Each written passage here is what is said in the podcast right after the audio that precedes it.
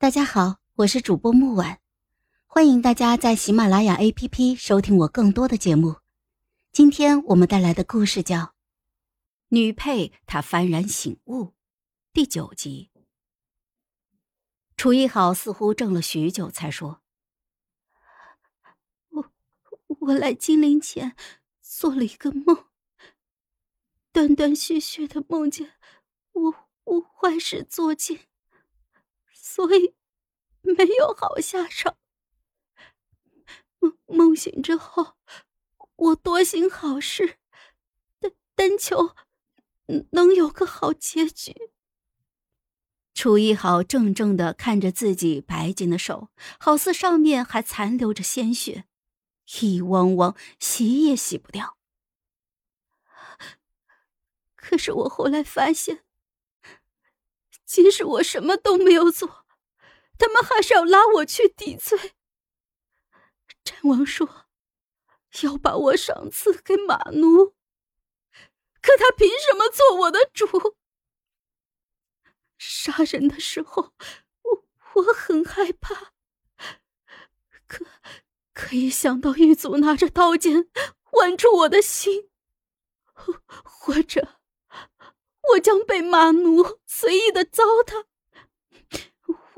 我就不怕了。我想清清白白、堂堂正正的活着，我问心无愧，世人便无人能阻我。宋季替他撑了一把伞，淅淅沥沥的雨落下来，如碎玉一般。你没有做错什么。锋利的匕首是捍卫自己的武器，精细的发簪也是。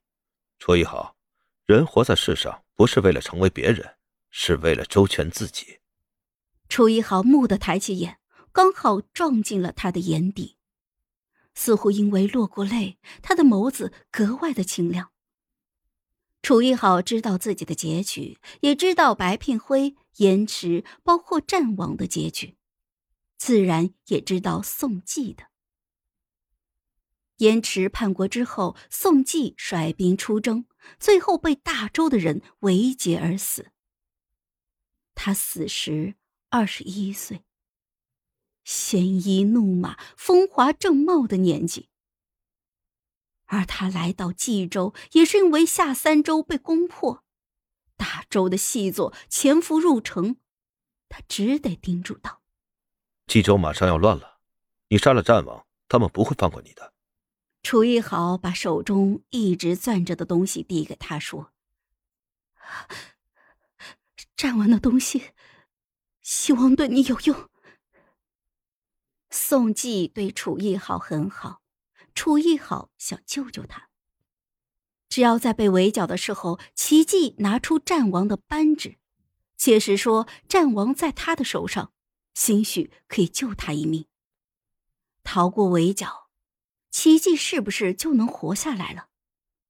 和他一样，好好的活下来。奇迹，保重好自己。战王的扳指，奇迹微微的一怔，却坦然的接了过来，说：“多谢。”可楚一豪总觉得有一种怪异感。他没有想过可以杀死战王的。或者说，他没有想过可以这么轻易的杀死战王。他想过最好的结局就是同归于尽，毕竟他和白聘辉一样，都是被命运眷顾的人。我觉得，上天好像也开始偏宠我了。你本来就是有人疼的。我会害怕，害怕活在白聘辉的阴影里。从前。我只想成为一个循规蹈矩、长袖善舞的人。可是遇到了白平辉，我是不是也要成为他那样的人？因为楚一豪觉得自己太平庸，所以他也会想成为白平辉那样炙热浓烈的人。这种渴望下滋生不甘、惶恐、酸涩，裹挟着他，让他走不出来。做你自己就好了。有人爱他光鲜亮丽，有人爱你小心翼翼。他很厉害，他会吟诗，会骑射，会做苏珊。切，他会什么？大河之水天上来，奔流到海不回复。可怜河边无定谷，犹是春归梦里人。最后不知天在水，满船清梦压星河。你要说这样，我能背的可比他多多了。啊，你也很厉害。一时之间不知道怎么和楚一豪解释了，宋季就说：“他不过是用别人的诗来给自己镀金罢了。他会骑射，字不一定比你写的好；他会苏珊，你看账的本事也不差。真想带你回去看看。”啊，看什么？去看看我那里可以念书、可以做官、可以经商、可以不婚不嫁的女子。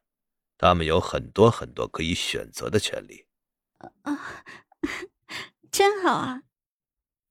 楚一豪眼底流露出的艳羡，却刺痛了奇迹。他伸手缓缓的揽住了楚一豪，掌下一身受苦。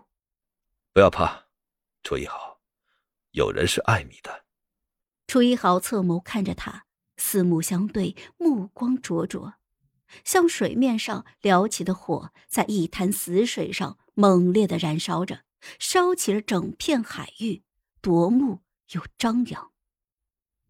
楚叶好的爱是浓烈的，也是炙热的。奇迹有些狼狈的错开目光，耳根子泛红。别看我，那你看我，好吗？琪琪。你看我一眼。好了，本集故事就到这儿，我们下集见，记得订阅和点赞哦。如果你有喜欢的故事，也欢迎在留言区告诉我们。